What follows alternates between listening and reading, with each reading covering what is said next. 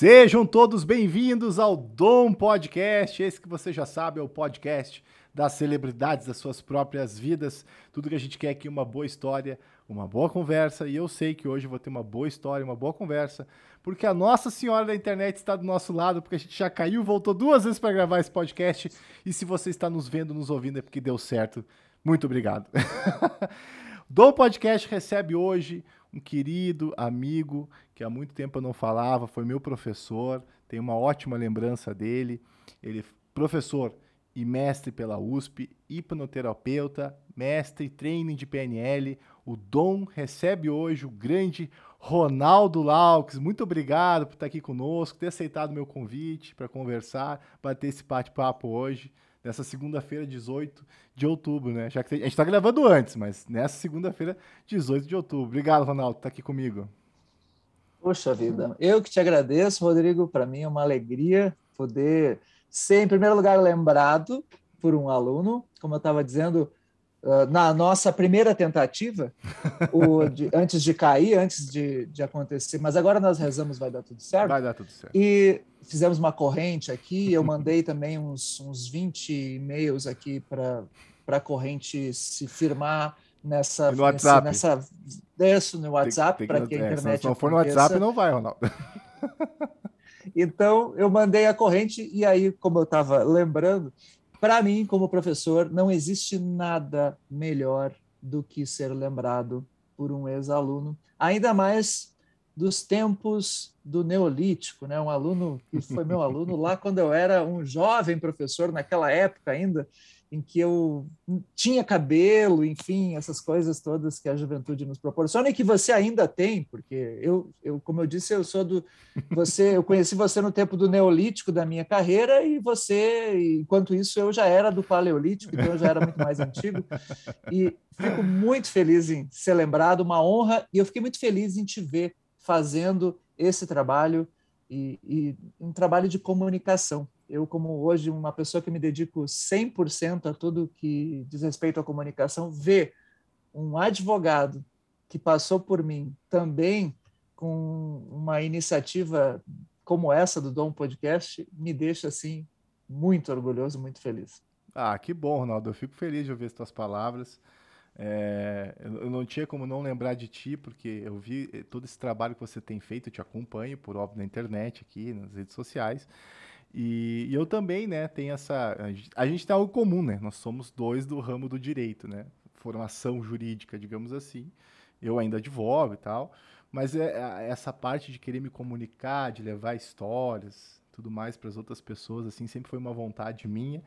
Então, o dom tá aqui para isso, né? Para poder contar história, poder contar a tua história, poder falar um pouco do teu trabalho, para poder inspirar alguém também, quem sabe.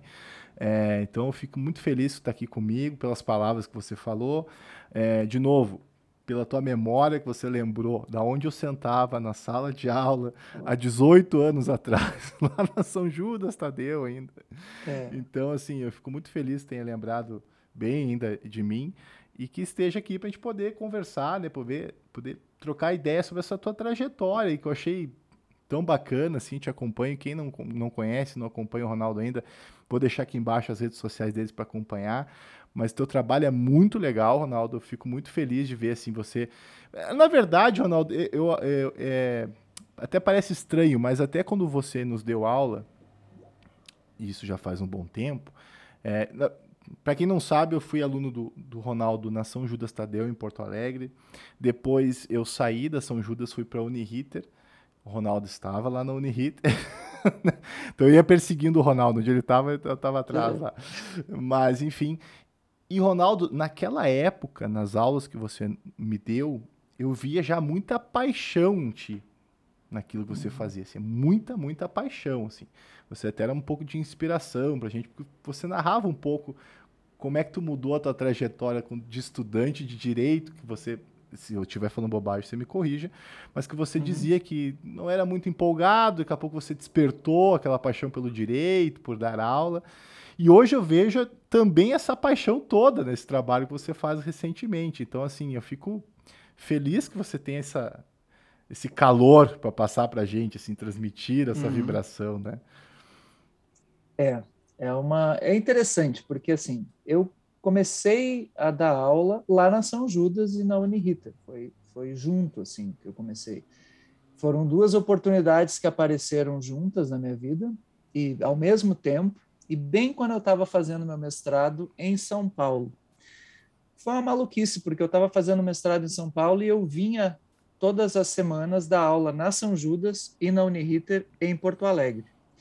Então, eu praticamente pagava para dar aula na época, porque eu vivia de passagem aérea, né? tudo que eu ganhava eu gastava ali. Eu tinha 26 anos quando comecei a dar aula, era muito novo, hoje eu estou com 44, né? já estou na descendente total. Ao menos no que diz respeito aos cabelos, eu estou na descendente total. No resto, não, no resto eu estou na ascendente. Isso aí, é o que importa, é o que importa, Mas, os cabelos. É, não, é. Mas assim, naquela época, é, eu tinha realmente, eu, eu, tinha descoberto, fazia pouco tempo, que o que eu queria era dar aula, que a minha, a minha vocação era dar aula. Aliás, foi o que me salvou de, de, ter, de não ter desistido do direito. Eu acabei ficando no mundo do direito e, e gostando, descobrindo um significado do direito na minha vida dando aula.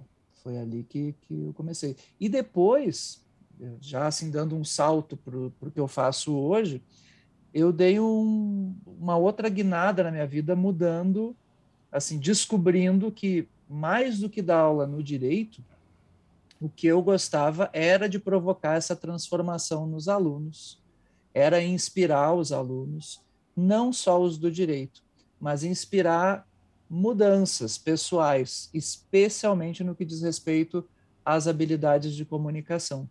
E aí por isso que eu acabei, eu virei depois, depois que eu saí, eu, eu, eu trabalhei durante cinco anos na São Judas, cinco anos também na Uniriter, e, aliás, não, na São Judas acho que eu trabalhei um pouco menos, foram três anos, eu acho. Depois fiquei na Uniriter mais uns anos, fiquei uns cinco anos na Uniriter, depois eu acabei virando coordenador de curso aí na Ubra, na cidade de Carazinho, que é onde eu estou hoje, que é onde eu tenho uma casa e onde eu moro. A maior parte do tempo eu estou em Carazinho mas acabei gostando de ficar aqui e tudo mais.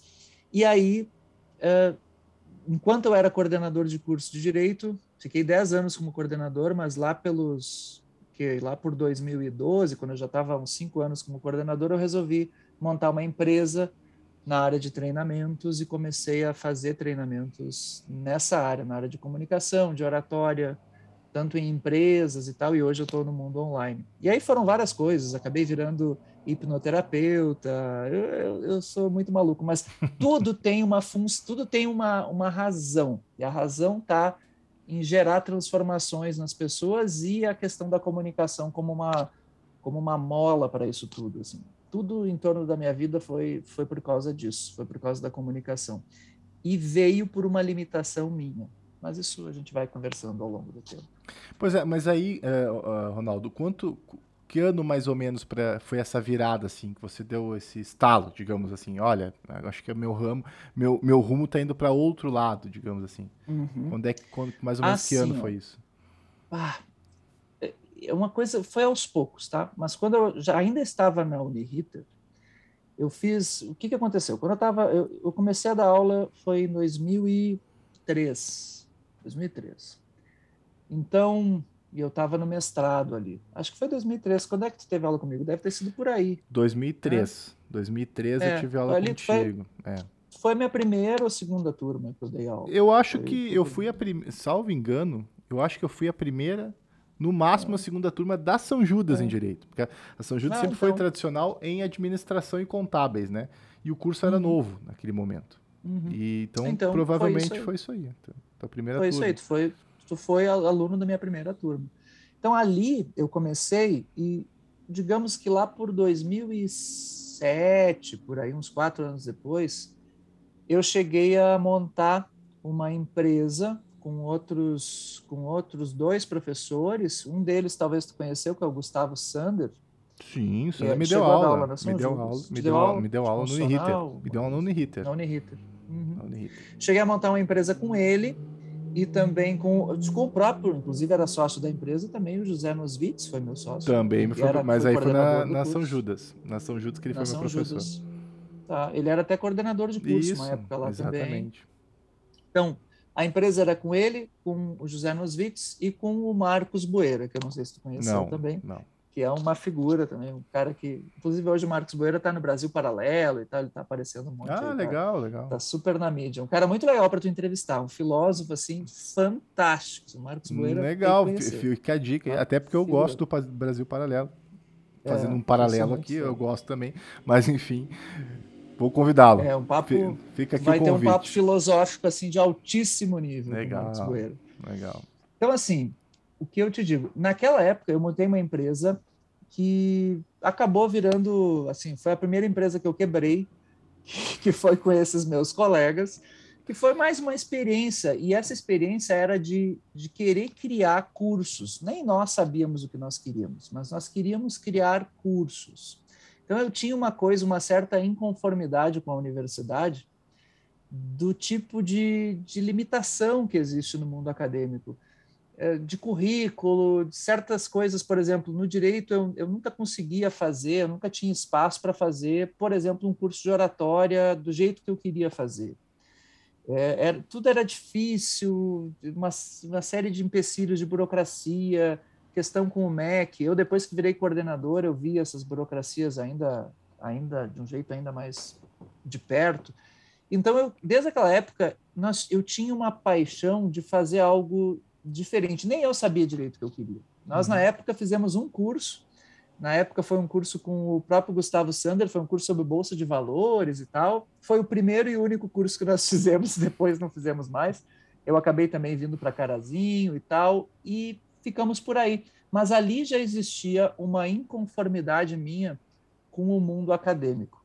Eu também me decepcionei muito com o mundo acadêmico na USP, porque eu assisti um concurso da USP assim que foi um horror, que era, olha só, um concurso da USP, se depois a gente pode falar também, foi um concurso da USP em que estava participando da, da, do concurso o professor César Saldanha, que tu conheces, sim, né? sim professor da URGS. Alguém já levou uma sapatada do César Saldanha em algum momento. É, Se falasse que o Brasil é... era colônia, por exemplo. É, exatamente. né? Grande professor César, sou muito, assim, meu mestre, Sim, devo a ele, é um devo a ele a minha inspiração para ter virado professor.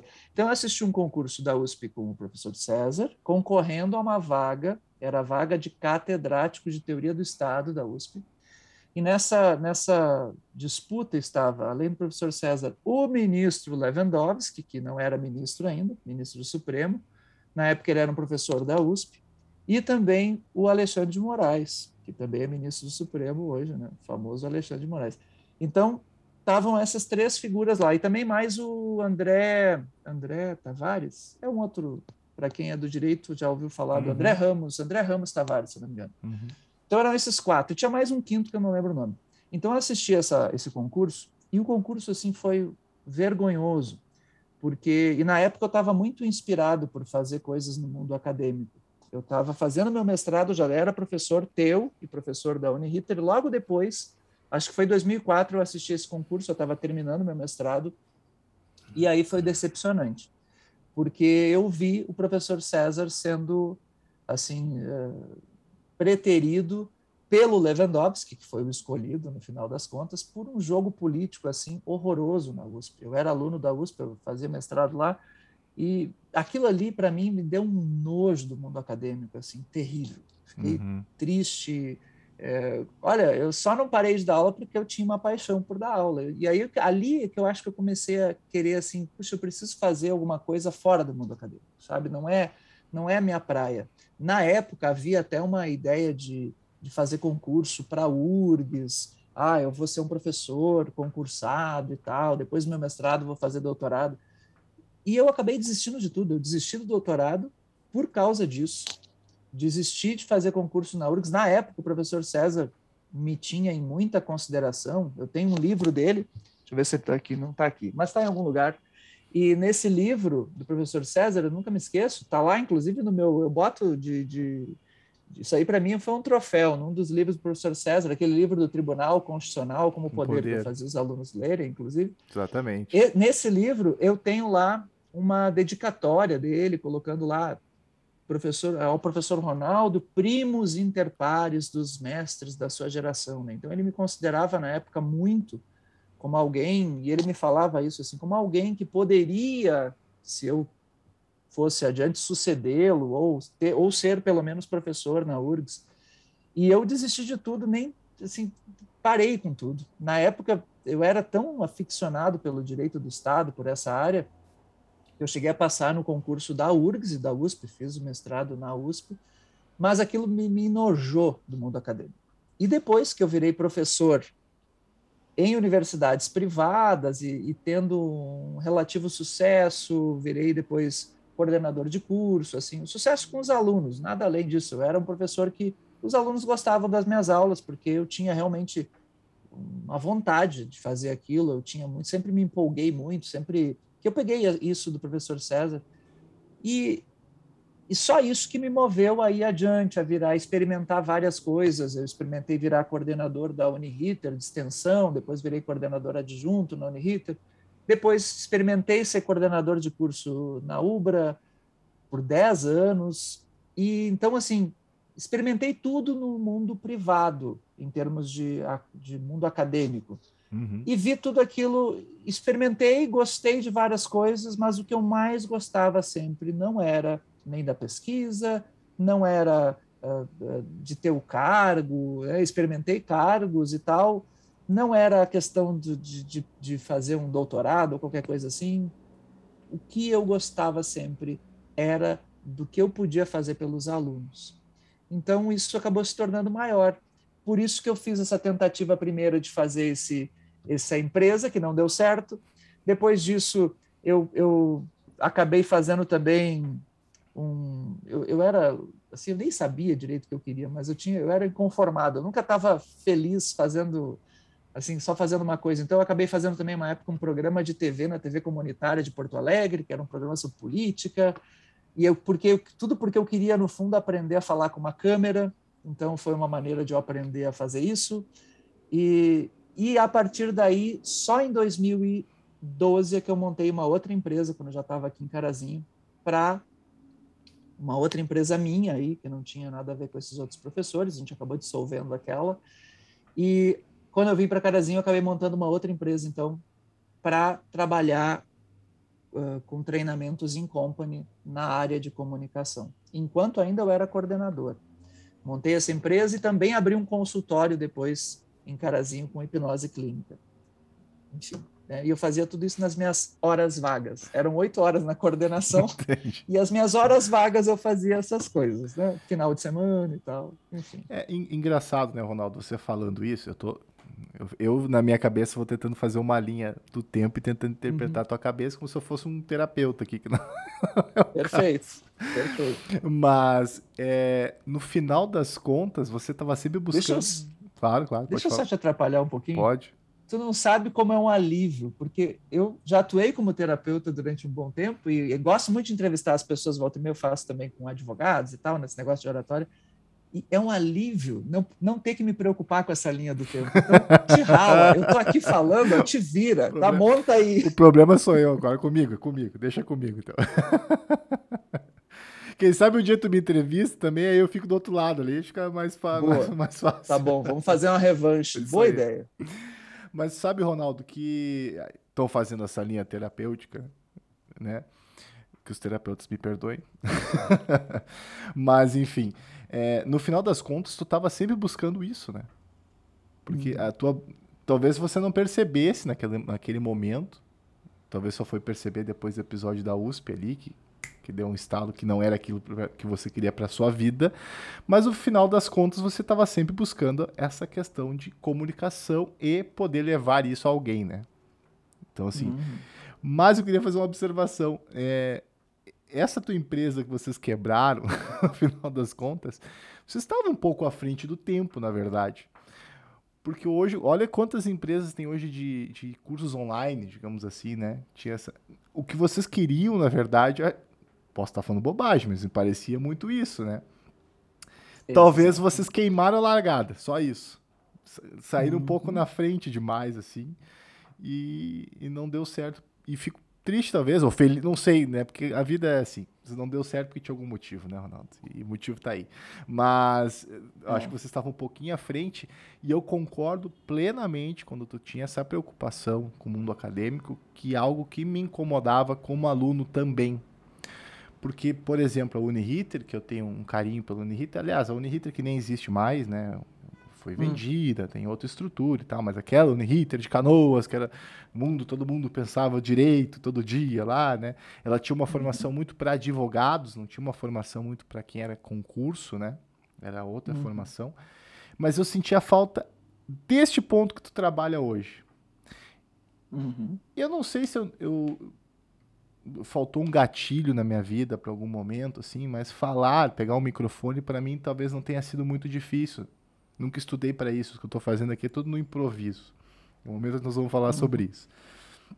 Mas eu fui me descobrir essa liberdade faz pouco tempo. Mas eu sentia falta por, por uma faculdade que se prestava a formar advogados. E assim, uhum. falta essa questão da comunicação, porque muitos de nós, advogados, e aí eu falo em nome dos meus colegas que trabalham comigo hoje, têm extremamente dificuldade de uma comunicação básica, digamos assim, com um juiz, com, ou numa sustentação oral, tudo mais. E não é capacidade de, intelectual. Ele tem conhecimento, domínio da matéria que ele está apresentando, mas ele não consegue expor aquilo de uma forma tão clara. E aí, para te deixar um gancho aqui, a, a, tua vida, eu vou fazer um elogio, na verdade, a tua vida de comunicação já era tão plena na tua alma, embora tu ainda me, me declarou aqui que tivesse uma dificuldade, que precisava aprender, que eu sofri muito na tua cadeira na São Judas. Eu passei muito trabalho, estudei muito, porque o Ronaldo é, era duro nas cobranças e tudo mais.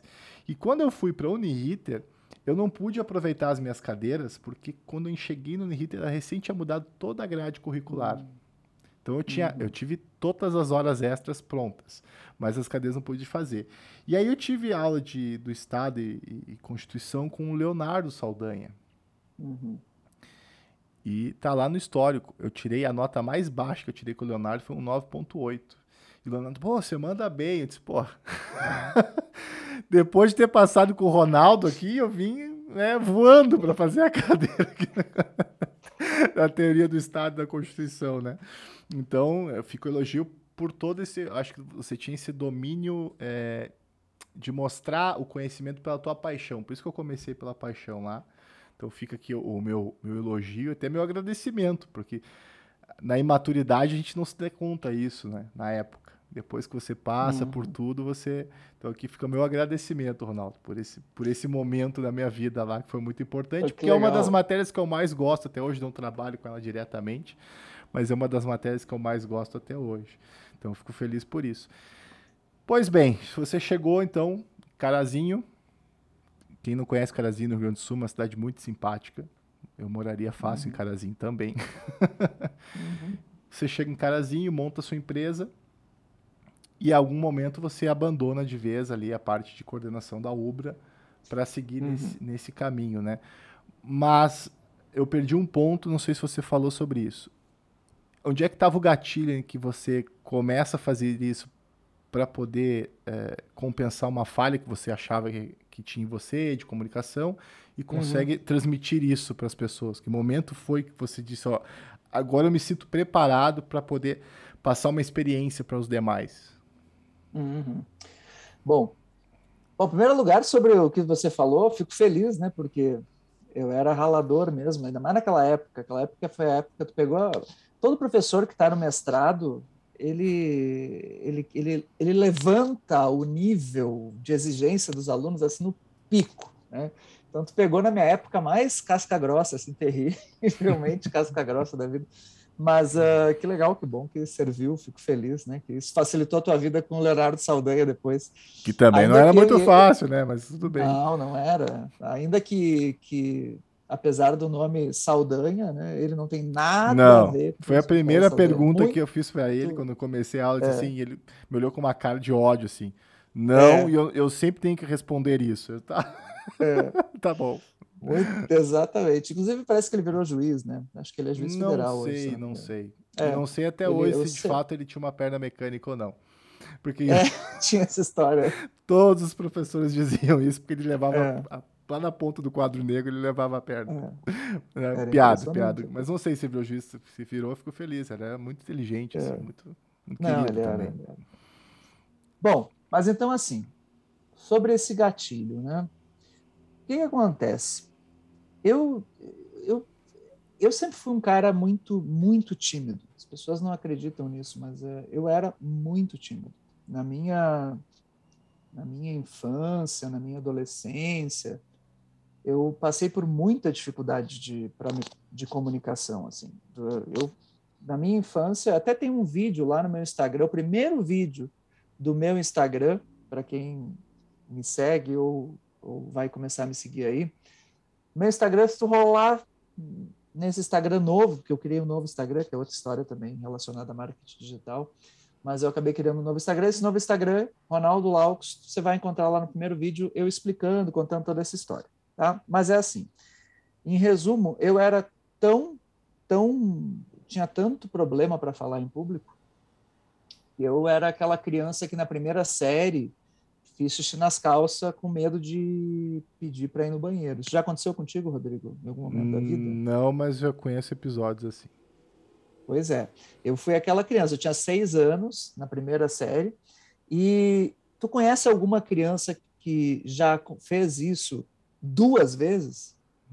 Não. Geralmente é um episódio solo, eu, né?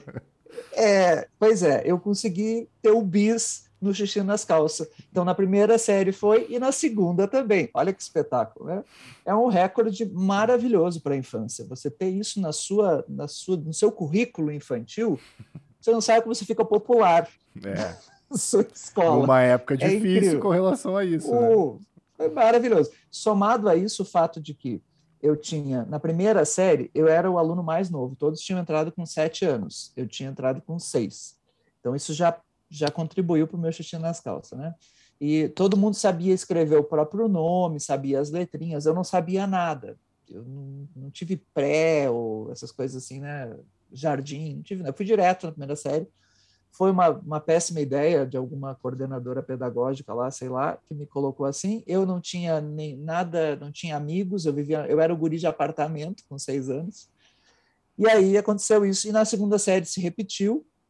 Então, meu, todo meu ensino fundamental foi assim, foi, foi terrível em termos de socialização e tal. No ensino médio, eu acabei indo para uma outra escola, uma escola estadual aqui uh, no Rio Grande do Sul, em Porto Alegre, que era o Dom João Becker, e no Dom João Becker eu aprendi a, a ser. Aprendi, aprendi a, digamos assim, a achar o meu espaço.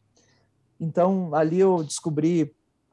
Uh, tive, eu, eu, virei metaleiro, né? então eu tinha. Eu era um headbanger, eu tinha cabelo comprido, tá? Na cintura. As pessoas não acreditam é, mas aí eu, eu era. Tu vai ter que mostrar uma é. foto é. desse tempo aí. É, ninguém acredita nisso. Eu até é difícil achar foto, porque eu não tirava foto. Eu, esses dias eu encontrei uma foto lá na casa da mãe, eh, que eu tô com o cabelo comprido, mas é difícil porque eu não tirava foto. E pior, eu ainda raspava aqui em volta a cabeça, tá? raspava tudo, e eu fazia uma chuca na cabeça, assim, tá? Era o cabelo comprido, com tudo raspado, bem raspado aqui, zerado, assim, com navalha. Tá? Era o vocalista do Pantera que tinha essa, uhum. esse cabelo, Phil Anselmo. Eu adorava heavy metal e tal. E aí nessa época eu encontrei meu grupo e tal, tinha os metaleiros lá, e ali eu comecei a sentar no fundão, e aí eu, eu não virei popular, mas eu tinha o meu, meu grupo. Né? Tinha um apelido, eu era o Franja, e aí tinha os outros, meus amigos lá na época. Então, legal, eu consegui me socializar e consegui tirar um pouco da introversão que eu tinha.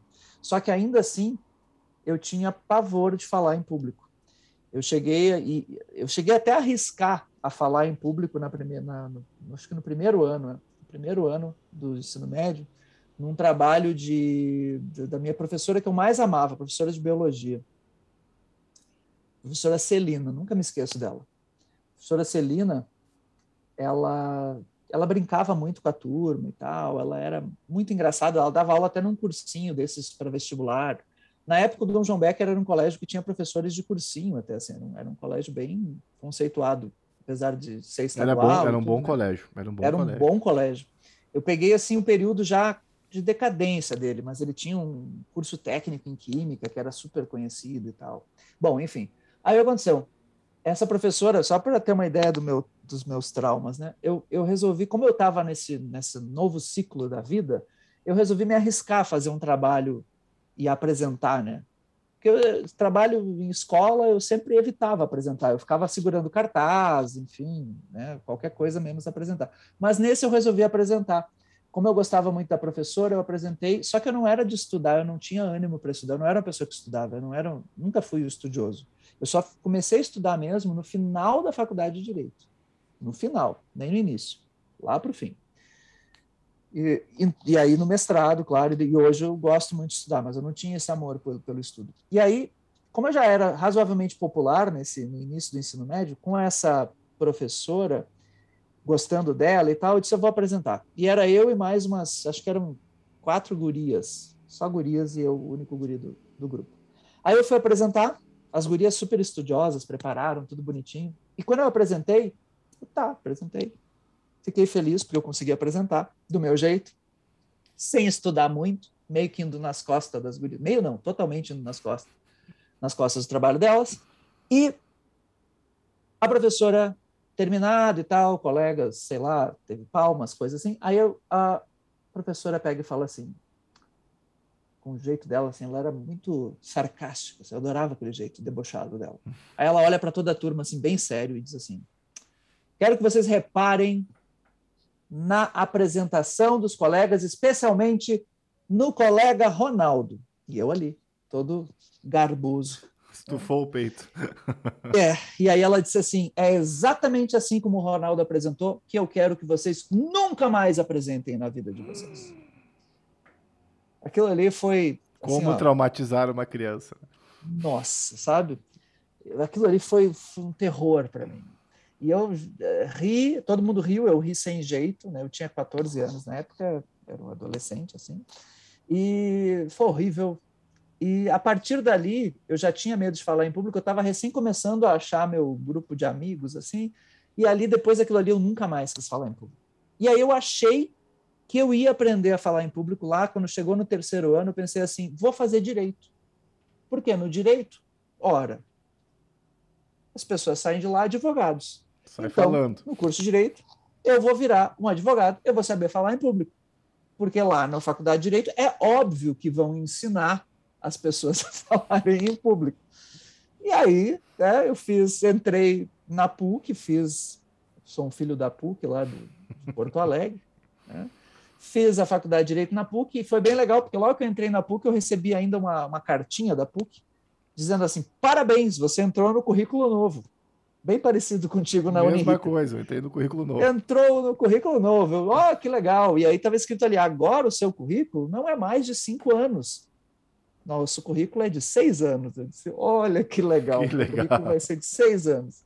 Eu fui o único, a única turma do currículo de seis anos na PUC, porque tinha feito uma reforma do MEC e tal, e a PUC optou em fazer um curso de direito em seis anos. Só durou o meu currículo, só eu, a minha turma Depois fez em seis normal. anos. Depois voltou por cinco, foi um fracasso, né? Óbvio, competitivamente.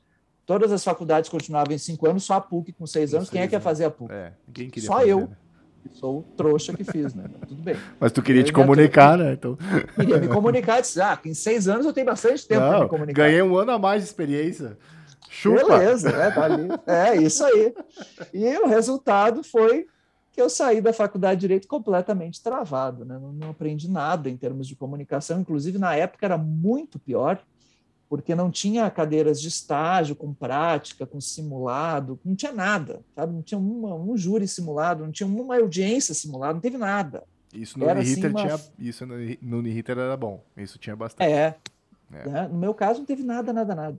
Então eu fiquei, é, foi péssimo, continuei travado e eu só fui destravar nesse negócio de comunicação, por isso que eu sou tão grato ao professor César porque eu acabei entrando no grupo de estudos do professor César Saldanha e lá eu tive uma inspiração nele, no próprio professor César, em, e também nos colegas. Eu fiquei encantado com aquilo, porque ali no grupo dele era um grupo para para quem não sabe, o professor César Saldanha, ele tinha, ele era um professor da URGS, também era professor da PUC, e ele tinha um grupo de estudos que eu eh, era um grupo de estudos para quem quisesse estudar sábados à tarde, coisa para maluco, né? estudar direito constitucional, teoria do Estado.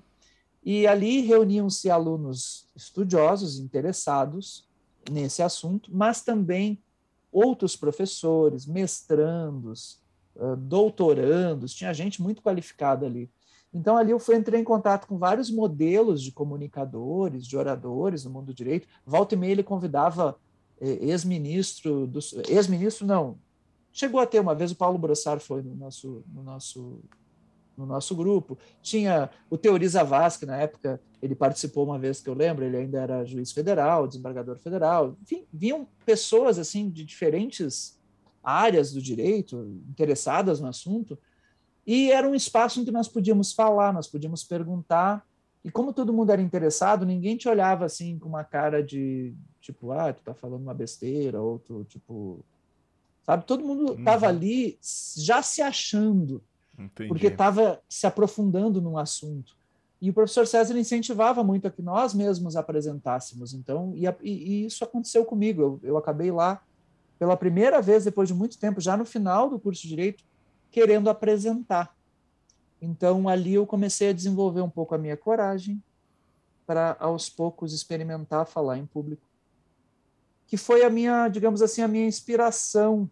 Eu, eu fiquei tão impressionado com, comigo mesmo, assim. Eu fiquei impressionado com a minha... Quando eu, a primeira vez que eu apresentei, numa, num desses dias lá no grupo de estudos, e que eu superei meu medo de falar, eu fiz uma péssima apresentação, foi muito ruim eu gaguejei, eu travei, mas eu, eu, eu, passei a faculdade de direito inteira me escondendo. E ali naquele grupo eu falei. E eu disse, pô, que, como é legal falar em público, sabe? Como é, como é legal isso. E, e as pessoas me perguntaram, e, e, eu até respondi uma pergunta depois, assim, durante o. que era tipo seminário, assim, né? Eu disse, nossa, sabe, gente tão boa aqui nesse grupo, e eu tô aqui no meio. Ali eu disse, pô, eu consegui. E aí eu comecei a me inscrever a apresentar de novo, de novo, de novo, sempre fora da faculdade de direito, sempre nesses espaços do grupo de estudos. Isso fez com que eu quisesse depois terminar da faculdade querer virar professor.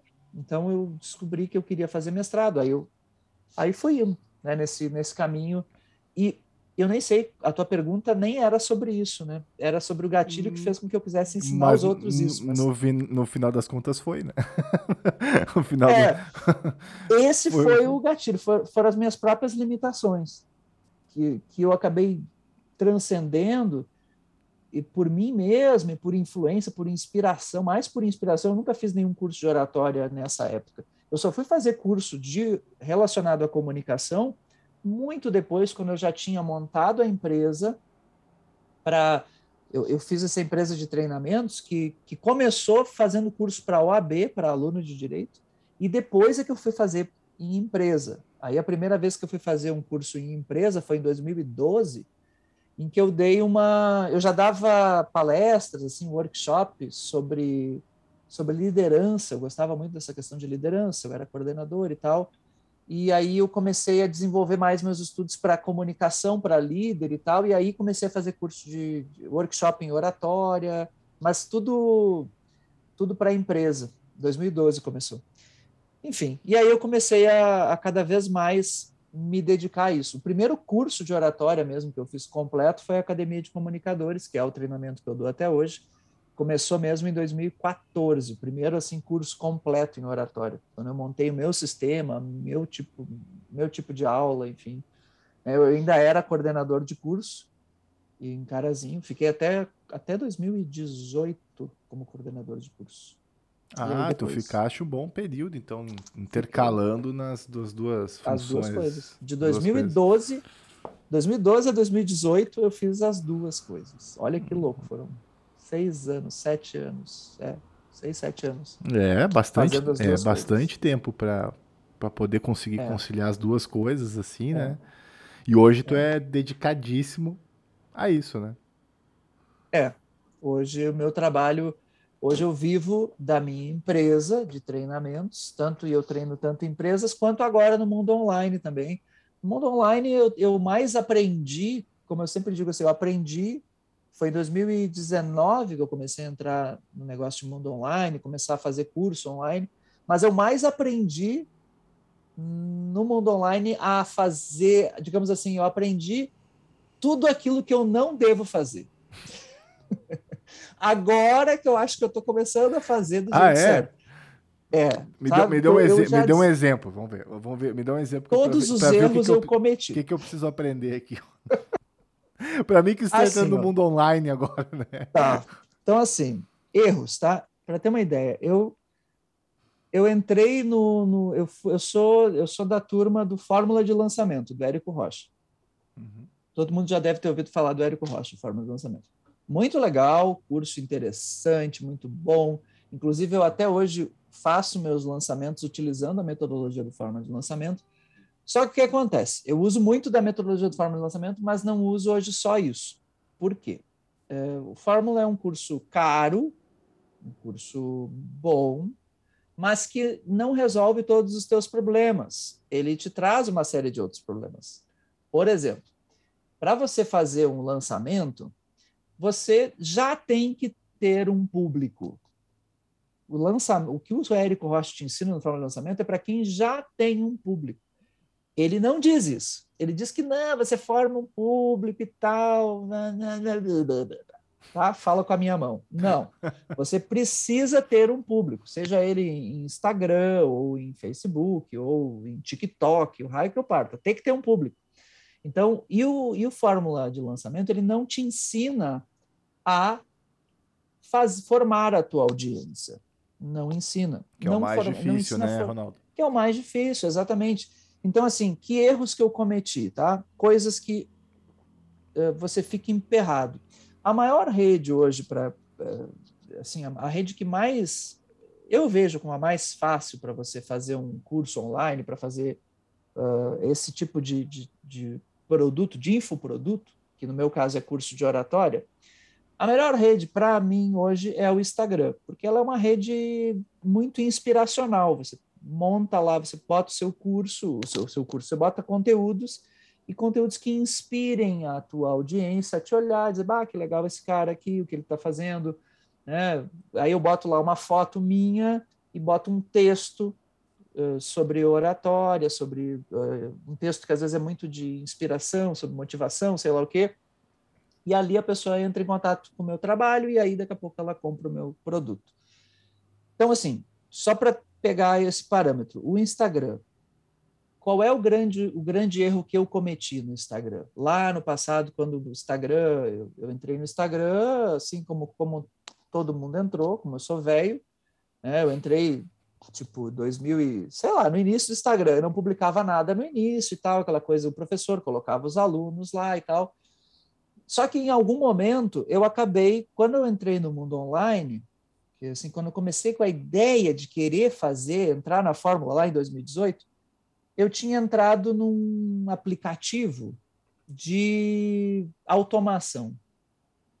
Uma baia... A gente pode falar palavrão aqui, não? Fala o que tu quiser. Aliás, se tu quiser mudar de assunto, quiser falar de outra coisa, não fala, fala tá. também, fica à vontade. Então, tá. Tu me diz aqui, tá? Eu não, não, sou um cara que fala muito palavrão, mas aqui não existe. Eu... Palavrão eu uso quando não existe nada melhor para definir o fenômeno que eu quero definir. Então, Perfeito. não existe palavra melhor do que cagada. Foi uma bela de uma cagada. E você, se você está aqui me ouvindo, nos ouvindo aqui, nunca entre em aplicativo de automação. Tá? O que é o aplicativo de automação? É esses aplicativos tipo Gerenciagram, Boomer, Boomer, tem, tem vários nomes aí, em que você faz com que você conecta o seu Instagram nesse aplicativo e o aplicativo faz o trabalho de você interagir com as pessoas com robozinhos. Ah, ele. ele... O robozinho segue, ele, ele... segue a pessoa para depois ser seguido. Tu deixa tudo meio coisas? programado e ele faz as interações, ele posta, ele comenta, ele busca a gente. Eu já vi isso aí. Isso aí. Então eu fiz isso durante uns dois, três meses. Não gostei muito, mas fiz.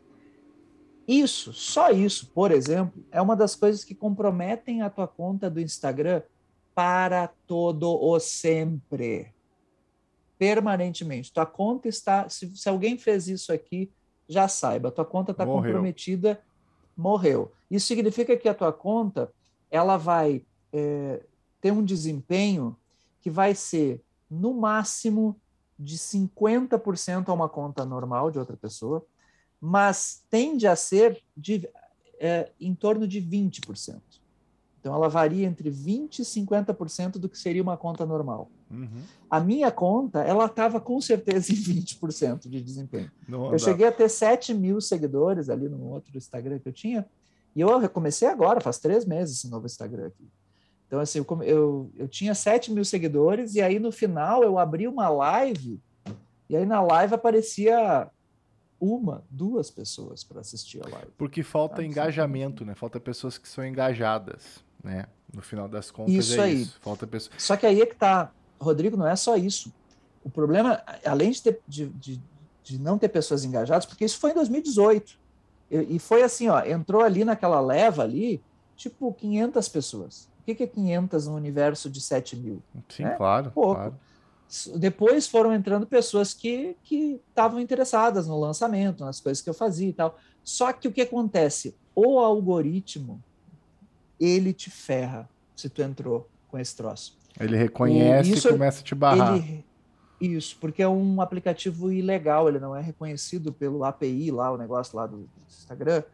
Então ele não é um API reconhecido e aí ele, ele permite a integração, não sei como permite a integração, mas ele te ferra. A mesma coisa compra de seguidor, tá? É outra coisa que te ferra pro resto da vida. Eu nunca comprei seguidor, mas isso eu aprendi, isso tudo eu aprendi com um cara que é o Fábio Júnior Soma. Se alguém quer crescer no Instagram, siga o Fábio Júnior Soma. Inclusive eu sou afiliado do Fábio Júnior Soma, tanto que eu gosto do trabalho dele. Me tornei afiliado e vendo, tá? Se alguém quer comprar, compre comigo, Fábio Júnior Soma, que eu te passo todas as, as mas o cara é muito bom. Esse Fábio Júnior Soma, eu aprendi com ele aquilo que eu, ah, por exemplo, a lidar com o Instagram só agora. Isso aí foi esse ano agora. Né? Então, para ver como eu errei. Então, eu fiquei com a minha conta lá. E aí, não importa se tu patrocina, se tu faz impulsionamento, a tua conta fica ferrada. Sim, o então, esse é um dos exemplos. O algoritmo já te ferrou. ferrou. É, isso aí. É, já era. Enfim, essa entre outras coisas, tá? Eu fiz muitas coisas erradas em termos de marketing digital. Sabe que uma, uma amiga que até já participou aqui do podcast, quando eu terminei de gravar com ela, ela, ela disse assim, Rodrigo, é, tem algo no teu, pod, no teu, no teu perfil do, do Instagram que tu tem que mudar. Aí eu né, fiquei pensando assim, né? Ela disse assim, tá muito panfleto digital. Tem que deixar ele mais pessoal. Assim, grava uns vídeos falando. Assim. E desde que eu comecei a fazer isso, realmente mudou um pouco, assim, né? A interação das pessoas, né? Realmente muda, né? Antes estava realmente o que eu fazia. Panfleto, né? Vai estar tá quem? A foto. Só isso que eu fazia. É bem isso. E eu vou te dizer mais uma coisa, então. Já que ela te disse isso, vou, vou fica a dica. e te dizer também. Vamos dar dicas. É, tem três coisas que, que eu aprendi. Três coisas tem que ter Tá? Isso eu aprendi com o Fábio Júnior Soma. É o meu mentor para isso aí. O cara é top. O teu perfil do Instagram, ele precisa de três coisas. Tu precisa conectar, entreter e informar. Então, assim, informar é tudo que você põe, por exemplo, os trechos do, do, do podcast é informação. Mas você precisa também ter conexão e entretenimento. O que é conexão e entretenimento? Conexão é mostrar quem é o Rodrigo. Mostrar coisas do teu dia a dia. Então você mostra isso tanto nos stories quanto também em fotos uhum. que vão para o teu feed. Aspectos da tua vida, coisas do teu dia a dia, isso tem que ter. E aí você põe um texto relacionado ao podcast. Né? E o terceiro ponto é o entretenimento. o entretenimento é uma coisa assim, tipo alguma coisa que tenha algum divertimento, um meme. alguma coisa engraçada, um meme, alguma coisa assim, um momento, um trecho engraçado que, que tu pega do podcast, assim, que seja muito, tipo, a internet quando caiu aqui, sei lá, alguma coisa assim, isso é entretenimento.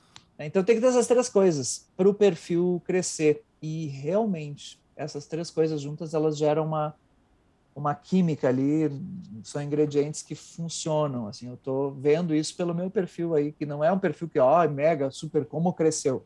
Mas, em, bem ou mal, eu comecei do zero em dois meses e meio, tá aí com 800 e poucos seguidores, 800, sei lá. E tá, tá andando, indo, tá andando. Tá Muito andando. mais rápido do que o meu antigo crescia. O meu antigo era, nossa, terrível. Fica a dica para todo mundo aí que está iniciando. Hum. Aliás, o Instagram realmente é a ferramenta mais potente hoje de, de aproximação é. das pessoas, né? Ela te permite muitas coisas, né? Eu tenho uma, uma amiga uhum. também que tem um projeto muito interessante no Japão, que ela estava fazendo uma live esses dias assim. E aí, basicamente, nós estamos fazendo aqui, que nós estamos gravando, mas ela estava. Aliás, você faz muito isso, né, Ronaldo? Lives ali. Uhum. Então, ela, ela, é muito rica. O Instagram, o Instagram é um, é um, é um serviço muito rico, assim. Se souber é. usar com as dicas do Ronaldo aqui. É. Mas, ó, eu ainda não sei, eu ainda não sei 100% como fazer. Eu sei como não fazer, é. tá? Que já é um bom como caminho. Fazer. Já é, é, Os erros eu sei a maioria deles. Já é um bom caminho. É. Ronaldo, me diz uma coisa, aí você está né, uh, nesse trabalho aí com empresas, mas também com advogados, né? Você tem muito Isso. parcerias com OBs aí do, do, Brasil inteiro, que eu vejo e tal. E aí eu vou te fazer uma pergunta, o que, que é mais desafiador, hein? É, é, dar, é dar ensinamento a advogados ou, ou profissionais de empresas, né?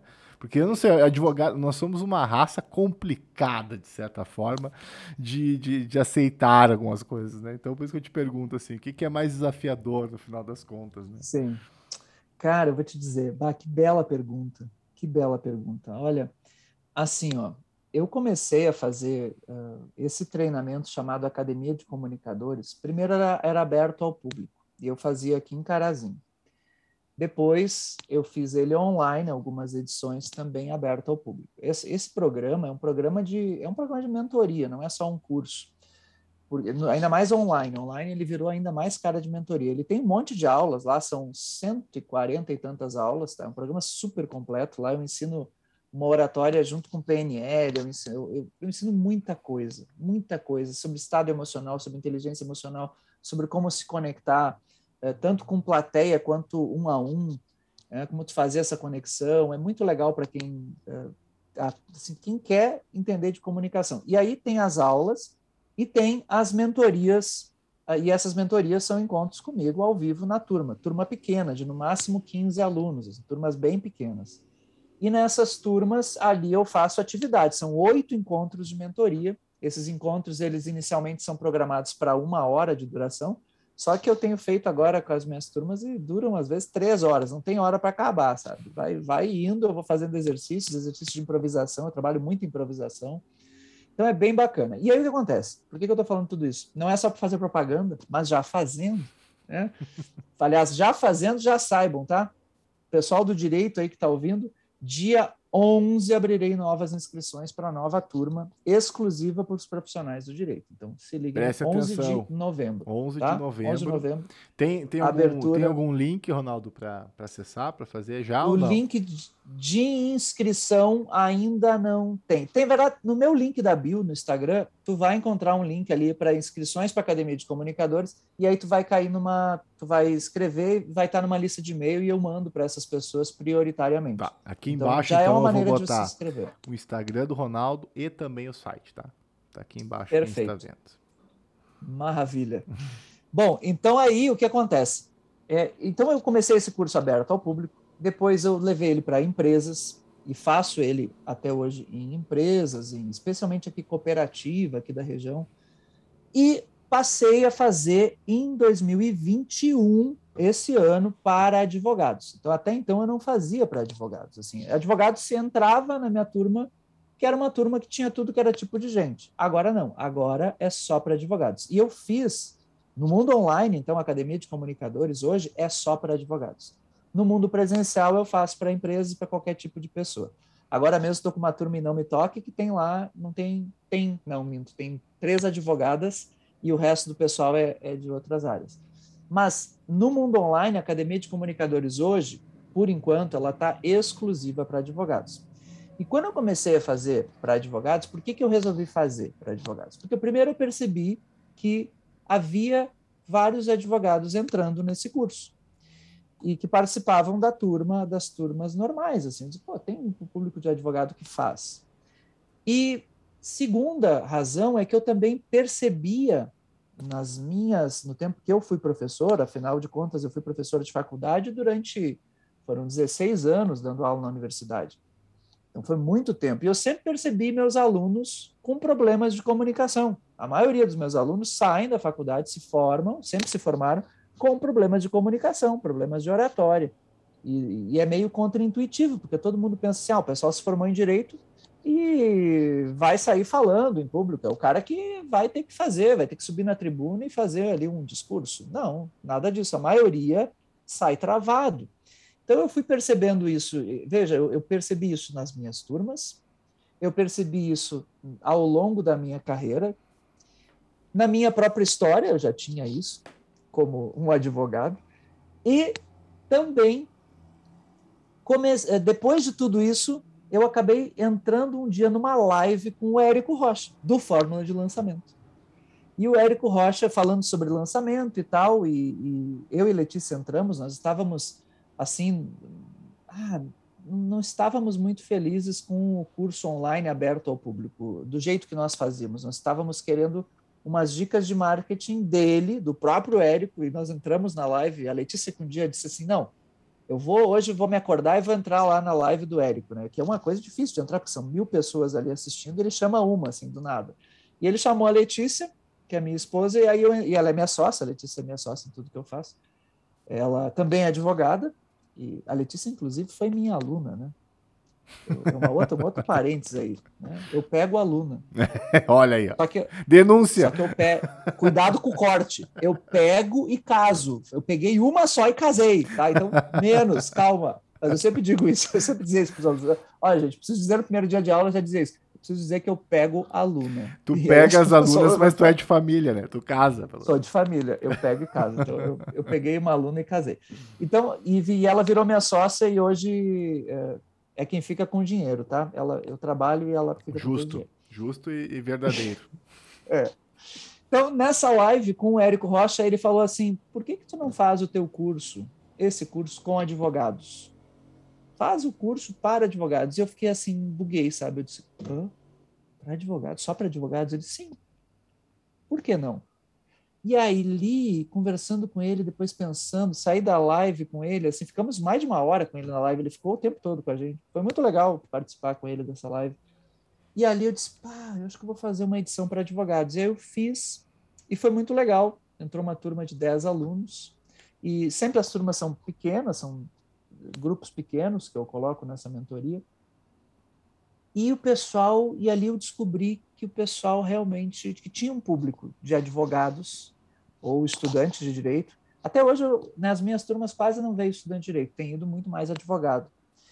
E, e ali eu percebi que advogados com muita experiência tinham essa dificuldade. Eu tive ali, eu tenho alunos ali com uma, um dos casos, que até está ali nos meus depoimentos no Instagram, a Ana Maura, a doutora Ana Maura, que é lá do Mato Grosso. Isso é muito legal também, que eu conheço advogado tudo que é lugar do país, assim, eu vou conhecendo, né? A doutora Ana Maura, ela, ela era advogada há 16 anos, uma advogada brilhante, assim, com uma carreira fantástica, só que ela nunca tinha feito sustentação oral. Ela tinha um bloqueio na cabeça dela, um bloqueio. Ali até eu fiz um post que eu falo sobre isso, sobre... Tem um carrosselzinho ali que eu coloco um trecho com a Ana Maura, em que eu falo sobre o, o, o impostor na nossa cabeça. Né? A Ana Maura tinha isso, tinha um impostor na cabeça dela, que era o medo de julgamento. Esse impostor é o medo de julgamento. O pessoal do direito tem muito medo de julgamento, muito medo de errar e um excesso de crítica, de, de autocrítica. É um medo de julgamento dos outros, mas um, um medo de julgamento dentro da cabeça, assim, do, do próprio julgamento. É um excesso de crítica. E, e aí é que está lidar com esse público, eu, eu sempre, eu e Letícia, na nossa empresa, nós sempre queríamos, nós não queríamos fazer um curso só para advogados, a gente resistiu a essa ideia. Depois que o Érico falou, a gente ainda pensou um tempo, porque a gente pensou, putz, nós vamos fazer um curso para advogado, advogado é um público tão crítico, tão exigente. A gente já tinha feito preparatório para a OAB e tinha sido, fizemos duas edições em Carazinho, nós trouxemos assim professores top assim, da UAB na época com o Emiliano, que é um parceiro Emiliano, que era um, um cara que ficou milionário com o negócio de, de preparatório. Nós trouxemos para Carazinho e tal, e deu certo, mas o pessoal reclamava e tal, era aluno já formando.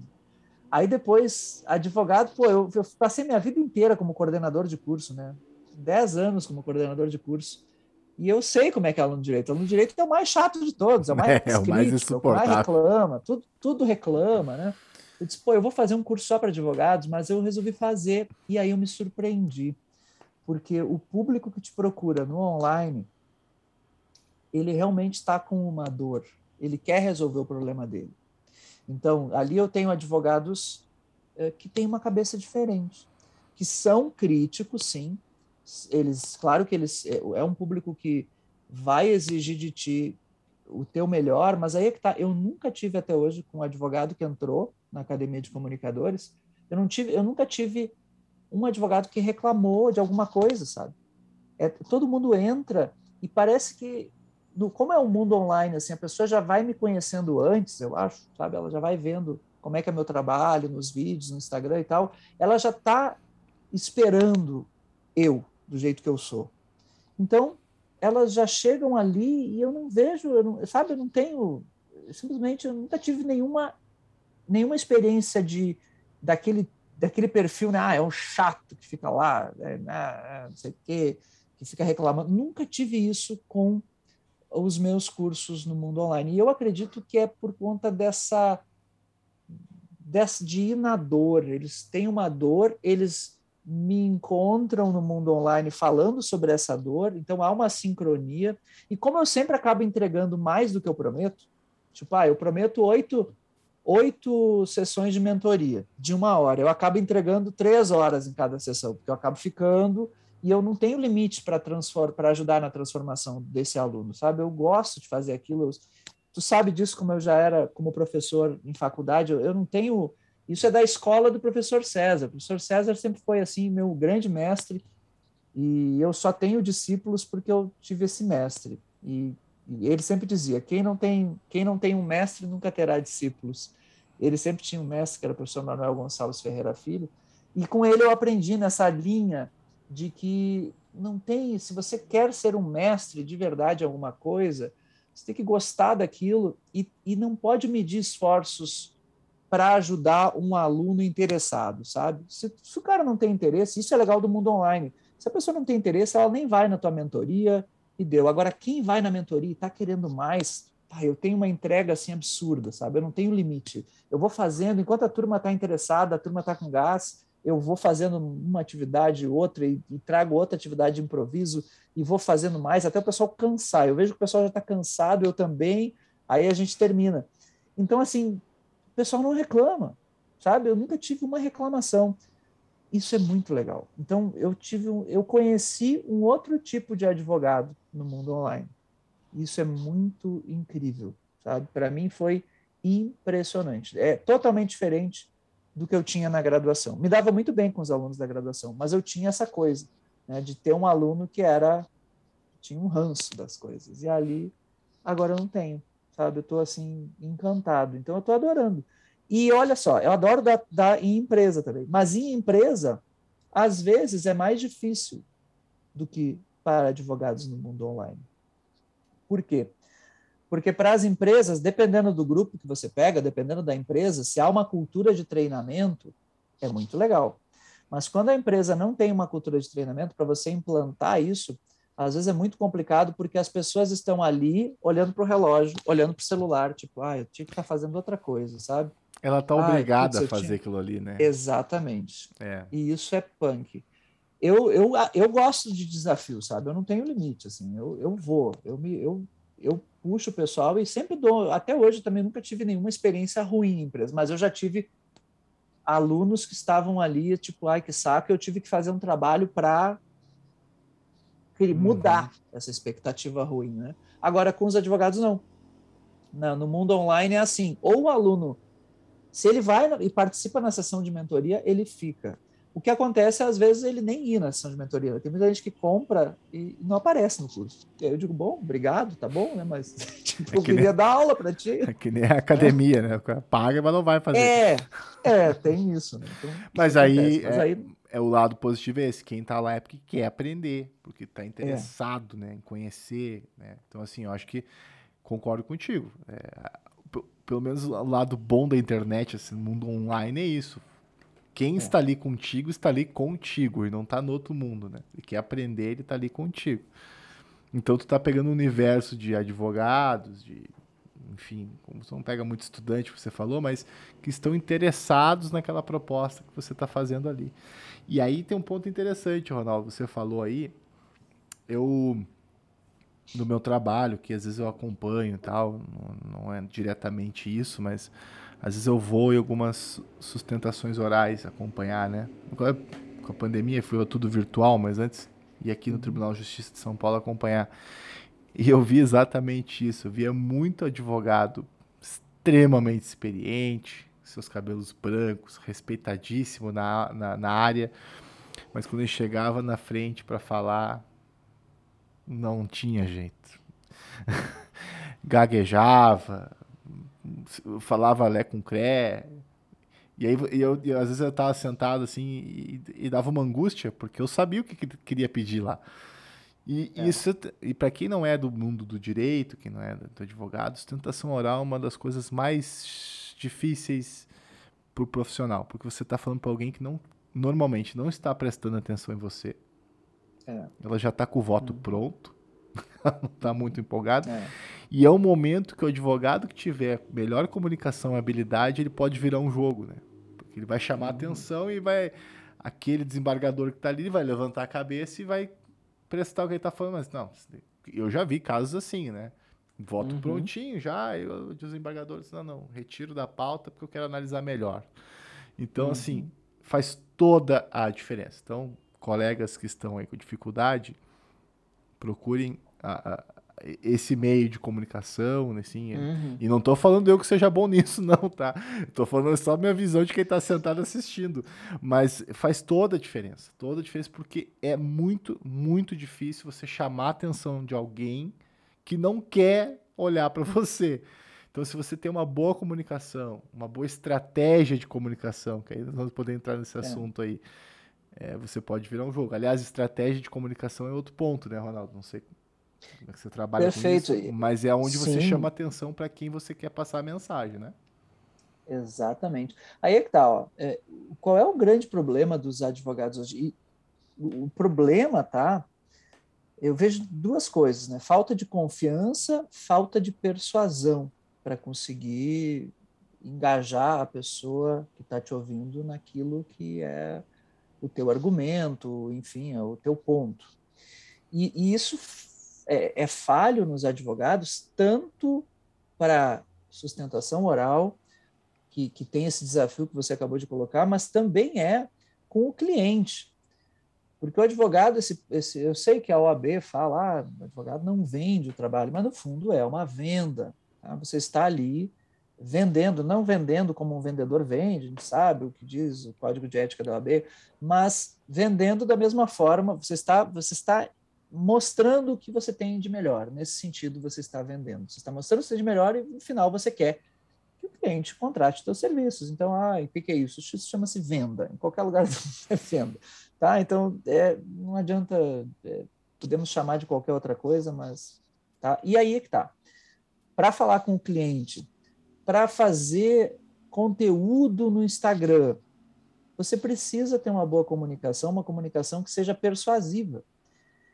E, e os advogados, eles saem da faculdade de direito com aquela comunicação engessada e, e querem falar com o cliente em rede social, com essa comunicação engessada, com, essa, com esse formalismo, que às vezes é, chega ao juridiquês, que é aquela, aquela linguagem enigmática, né, do fumus boni iuris, do periculo in mora, do indubio pro réu, e, né, o, o, o latim até uh, até os ossos. Né? Então, hum. é muito chato.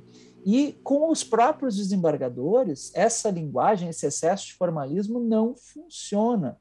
As melhores sustentações orais são aquelas em que o advogado consegue chamar atenção e chama atenção como? Com uma linguagem mais próxima da realidade, uma linguagem mais simples, que, que, que narre um fato, que, que, que, consiga falar com começo, meio e fim, de um modo que impacte a, aquele que está te ouvindo. E o impacto, ele sempre vai acontecer pela, pela conexão com os sentidos, com os nossos cinco sentidos.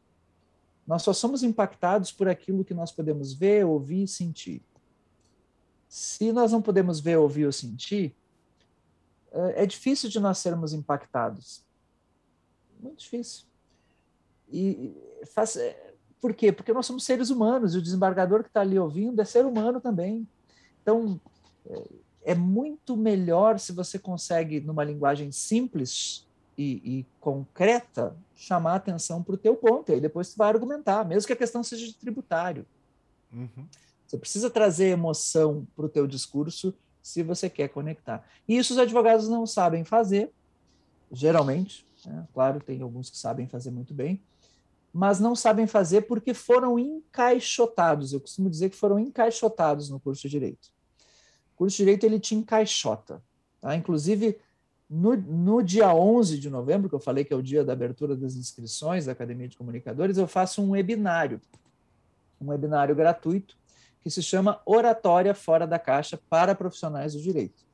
Nesse webinário eu explico essa caixa que prende os advogados. E, e, vou fazer no dia do webinário um diagnóstico. Eu dou uma ferramenta de diagnóstico e ajudo você a fazer esse diagnóstico na hora sobre qual é o nível da tua oratória e qual é o grande, o primeiro grande passo, a primeira grande habilidade que você precisa dar atenção para começar a mudar.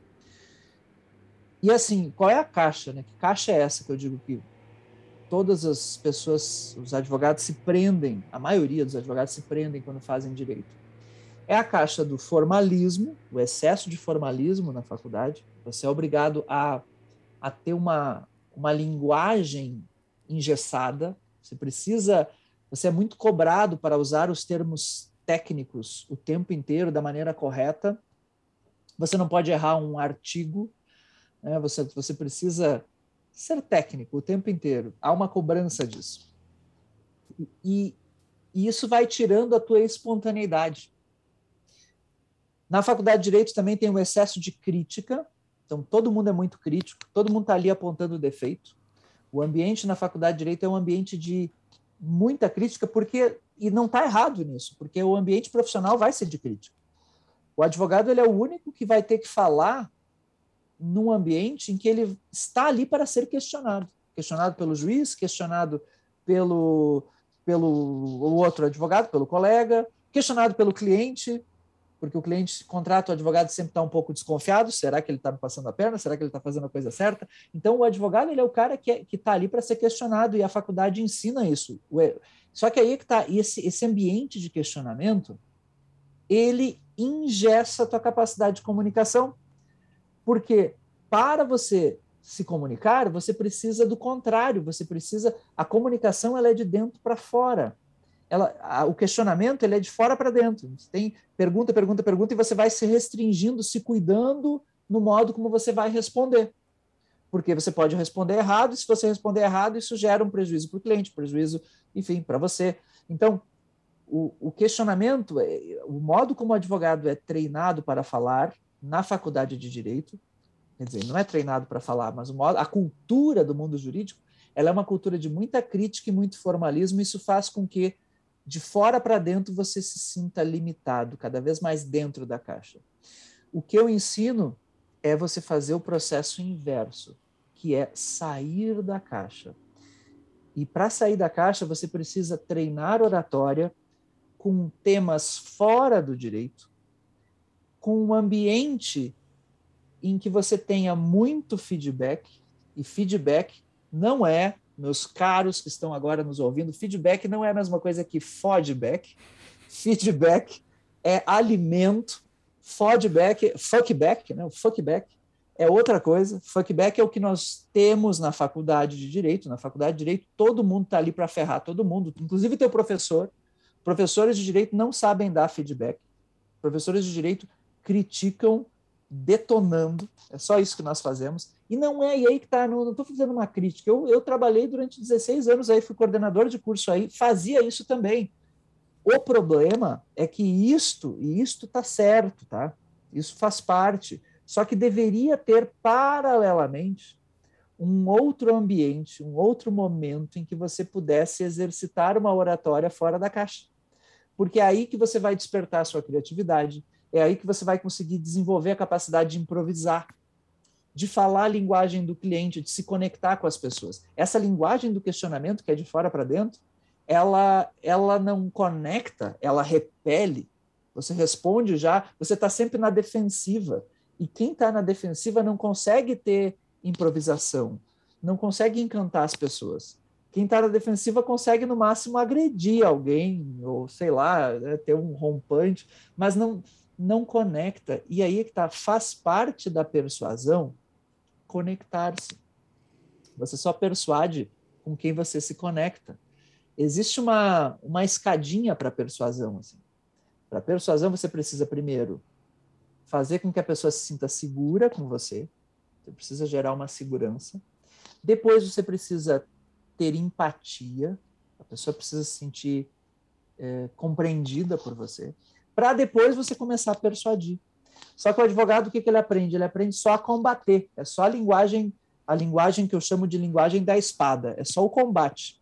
Então ele não, ele não consegue se conectar. Ele só está pronto para combater e, e aí é que está. Ele nem pronto para combater. Ele está ele, ele tá numa cultura de combate, de estar na defensiva, mas ele não consegue desenvolver as ferramentas para esse combate porque ele tende a se inibir no exercício dessas ferramentas. É, é, Para dar um exemplo concreto para o pessoal entender, tá? Faculdade de Direito, se tu, se tu faz uma apresentação de um trabalho em grupo, se tu não faz como todo mundo faz, se tu vai ter um trabalho em grupo, o primeiro grupo apresentou de um jeito, na primeira semana, digamos que é um por semana, tá? Uhum. Faculdade de Direito, um apresentou de um jeito, na semana seguinte outro apresentou do mesmo jeito. Na terceira semana, dificilmente alguém, algum outro grupo vai querer apresentar de um jeito diferente. Tipo, ah, vamos fazer uma encenação. Vamos fazer um que hoje se chama nas empresas de role playing, né? Que é uma coisa de treinamento. Fazer uma encena, vamos fazer uma encenação. Não, não, não, não. Isso aí não vai pegar mal, vai pegar mal, não vai ser legal.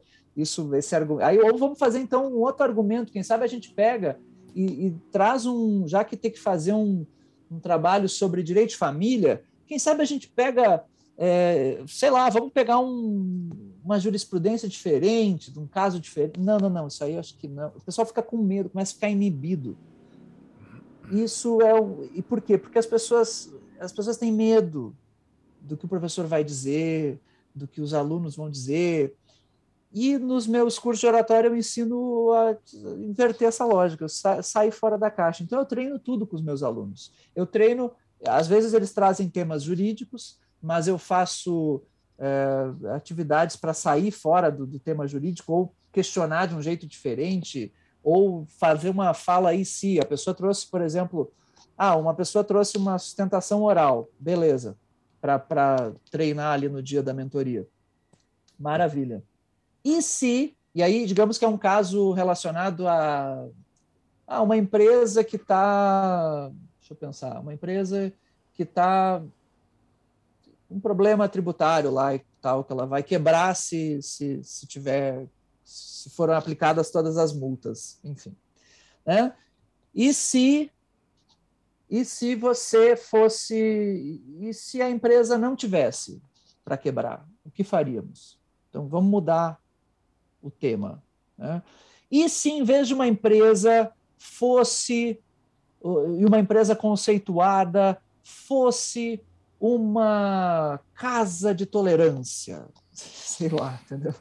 E assim vai indo, a gente imagina coisas absurdas. E isso assim, quando o tema é jurídico, porque a maior parte das vezes nós não trabalhamos temas jurídicos, é só quando os alunos trazem. Eu não trago um tema jurídico para nós fazermos treino lá, eu trago temas fora da caixa. Olha, hoje vamos falar sobre o seguinte: o tema é se você fosse, se você estivesse hoje que falar com,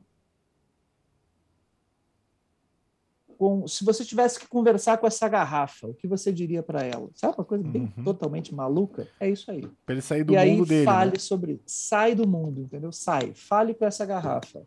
Me diga o que você pensa sobre a sua série preferida da Netflix. E aí o cara vai falar e aí eu, e aí eu pego o outro para falar, às vezes, muitas vezes atividades em grupo, né? Um começa a falar, e aí eu pego isso para outro continuar a fala do outro, do nada, assim, fale como se você fosse esse outro e continue a frase desse.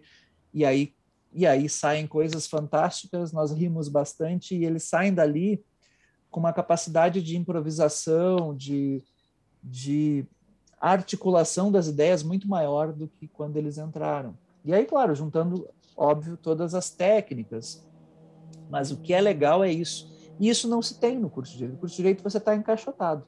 Você está ali preso, querendo fazer sempre as mesmas coisas, e isso vai travando, isso tira a atitude, isso tira a confiança, você está na defensiva. Na defensiva ninguém faz nada. As pessoas estão prontas para fugir ou para lutar, mas não para argumentar, para falar, enfim. Mas sabe, você falou algo muito verdadeiro, né? A gente aprende na, no curso de direito e na vida profissional dentro do jurídico. Eu acho que na vida profissional do jurídico isso vai se intensificando, vai ficando pior do que aquilo que você foi doutrinado, digamos assim, na faculdade, uhum. que é se, se é, questionador na defensiva, né? É. Você devolve com questionamento aquilo que você foi questionado e aquilo fica um loop uhum. infinito, né? Eu sou, eu sou um pouco crítico, na verdade, Ronaldo. Nem sei se eu estou certo, se estou errado, tá? É, mais por vivência mesmo. É, e nada um pouco sozinho com relação aos meus amigos mais próximos que são colegas com relação a isso. É, hum. Eu acredito que a comunicação dentro do mundo jurídico, ela, ela é muito pesada, assim. Eu acho que uhum. ela deveria ser mais leve e popular, tá?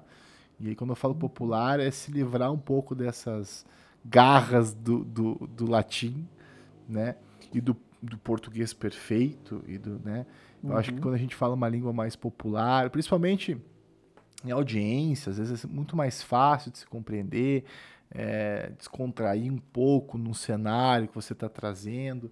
É, eu acho que precisaria um pouco mais, e eu acho que precisa isso, não só na comunicação é, falada, mas como escrita. Né? Então, que uhum. hoje, onde eu trabalho, a gente trabalha bastante esse ponto de diminuir um pouco isso nas peças processuais, deixar. Tem um caso bem emblemático aqui que eu sempre gosto de dar como exemplo. Nós tínhamos uma situação em específico que nunca era modificado no STJ, nunca era modificado. E toda vez que a gente entrava com recurso, eram 60 laudas, 50 e poucas laudas, textos enormes que e aí teve um, escritório em específico que ele diminuiu isso para 15 laudas e no meio ele botou um desenho explicando.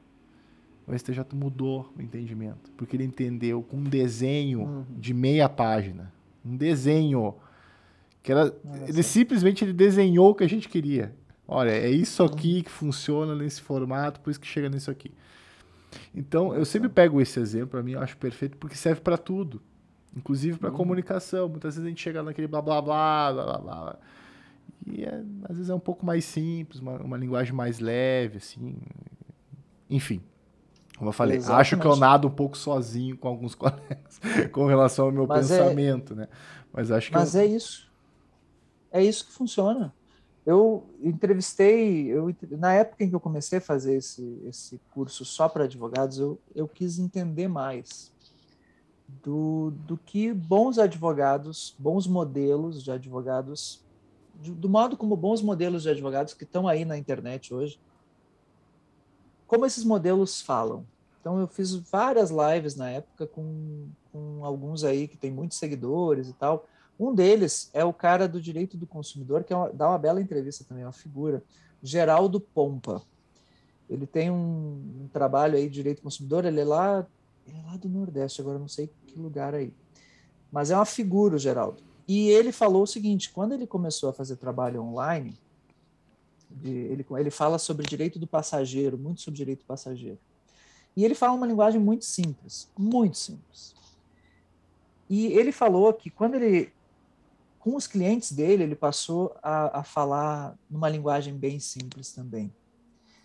E ele disse que a, o grau de confiança dos clientes nas próprias audiências, que ele usava uma linguagem mais simples, procurando usar uma linguagem mais simples, aumentou do cliente.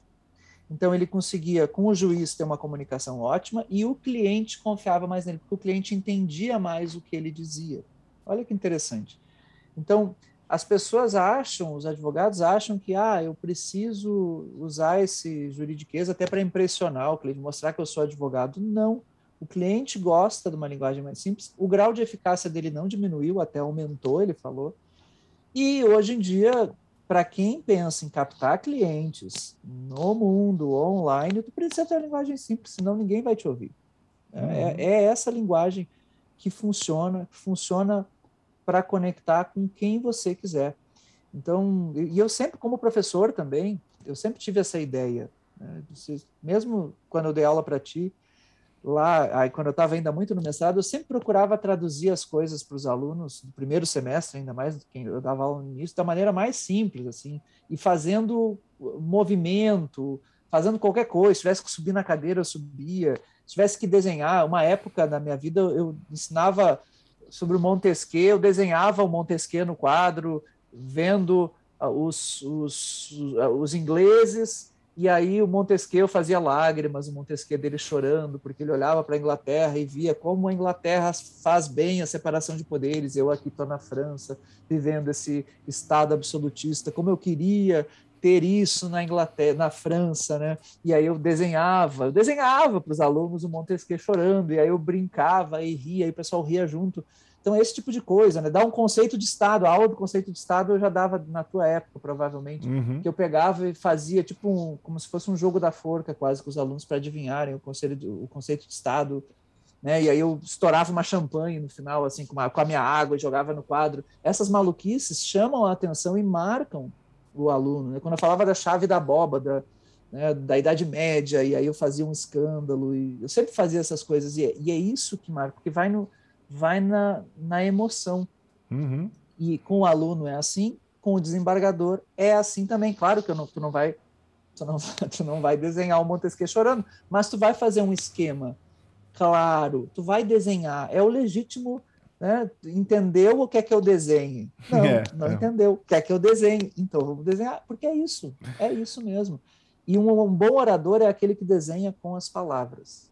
Ele fala numa linguagem que remete aos teus sentidos. Ou seja, você está ouvindo aquele orador e está conseguindo imaginar, visualizar ou, ou, ou imaginar o som, ou imaginar a sensação. Isso é o grande lance do, de um bom comunicador. Eu digo orador no sentido de comunicador, é tanto para quem quer falar para grandes públicos quanto para quem quer ter uma linguagem que conecte um a um, né? não importa o número de pessoas. Verdade.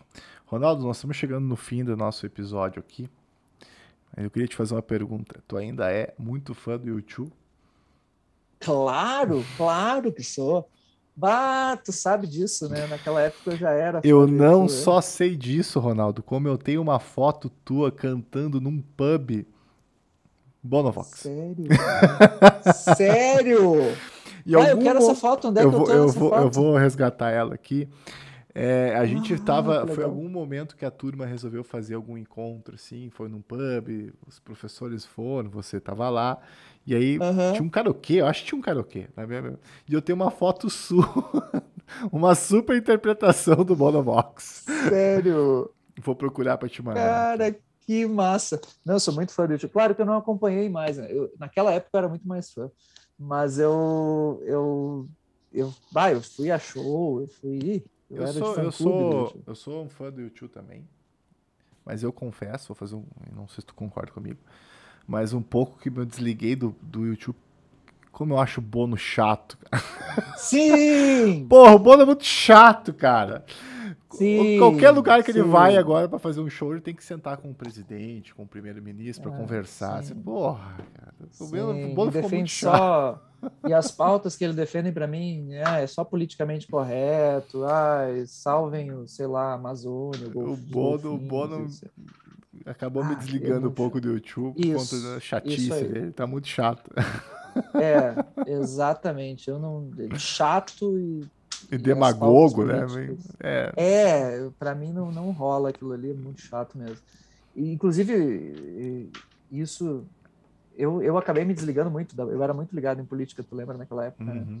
que eu, eu, sempre fiz questão, nunca escondi minha, minha postura política, mas hoje eu não, não trabalho e nem falo mais sobre política, porque ficou muito chato. Não, tá insuportável. Naquela época, Né? Eu sempre fui um cara conservador, de direita, enfim, mas assim, naquela época eu falava ainda. Ainda mais que eu dava aula de teoria do Estado. Agora, hoje, não dá para falar. Eu me reservo a conversar disso... sobre política com um amigo em específico. É, um. isso aí. Porque eu sei que a gente tem, a gente vai conversar, pode dar um contraponto e tal, mas do resto não tem como. Infelizmente, um dos assuntos que eu mais gosto, que é política, não é. consigo conversar com ninguém. Infelizmente. Pois é, né? É, é bravo. Senhoras e senhores, depois dessa bela conversa e aula que a gente teve aqui, eu agradeço muito ao Ronaldo, muito obrigado por ter participado desse episódio de novo. Eu fiquei muito feliz, para mim foi sensacional, aprendi muito contigo hoje. Tenho certeza de quem está nos assistindo ou nos ouvindo também aprendeu muito contigo hoje. Espero que todo mundo te siga aqui nas redes sociais de novo, tá colocando aqui embaixo para vocês seguirem o Ronaldo. Muito obrigado de coração, adorei nosso bate-papo. Espero que tu volte em algum momento, a gente fala de um outro tema aqui. Eu sei que tem muita conversa para a gente fazer daqui para frente. Obrigado mesmo, fiquei muito feliz da tua presença aqui. Rodrigo, só tenho mais uma vez a te dar os parabéns pela iniciativa a tua, tu, tu é um talento para entrevistar. Nunca imaginava que tu ia fazer isso tão bem, sabe? Tu, tu, sabe conduzir muito bem a entrevista. Tem toda, tem toda a, a capacidade para terapia, assim, ora, porque não? Eu não sou psicólogo e virei terapeuta durante um tempo, hipnoterapeuta. Aliás, sobre isso a gente pode conversar outra hora. Oh, é um tema muito eu nem entrei nesse ponto aí, né? É muito massa. E, assim, cara, tá de parabéns, show de bola, adorei participar. Tô, já virei fã do Dom Podcast e acompanhe também o Rodrigo aí. Claro, se você está aqui, é óbvio que você está acompanhando, né? Mas eu divulgarei esse teu trabalho cada vez mais nas minhas redes sociais, porque realmente é top e foi maravilhoso poder retornar, te ver e descobrir que tu tem esse caminho aí a trilhar na comunicação também com esse podcast. Meus parabéns e nos vemos sim numa próxima, sem dúvida. Obrigado, obrigado de coração mesmo. Como diz meu pai, eu caí de paraquedas. meu pai caiu de paraquedas. Está se descobrindo, né? Na uhum. conversa. Uhum. Senhoras e senhores, muito obrigado a todo mundo que acompanhou a gente até aqui. Acompanhe também você que está no YouTube acompanha também nas plataformas digitais. Estamos em todas as plataformas. A briga com a Apple acabou, ela também está conosco. então acompanhe os outros episódios. Semana que vem o Alessandro Tessitini aqui e logo mais eu apareço com a agenda de novembro. Novembro tem cinco, cinco segundas-feiras, então cinco convidados diferentes que estão aqui conosco. Ronaldo, de novo, muito obrigado. Todo mundo está em casa e nos acompanhando. Tchau, tchau. Uma ótima semana.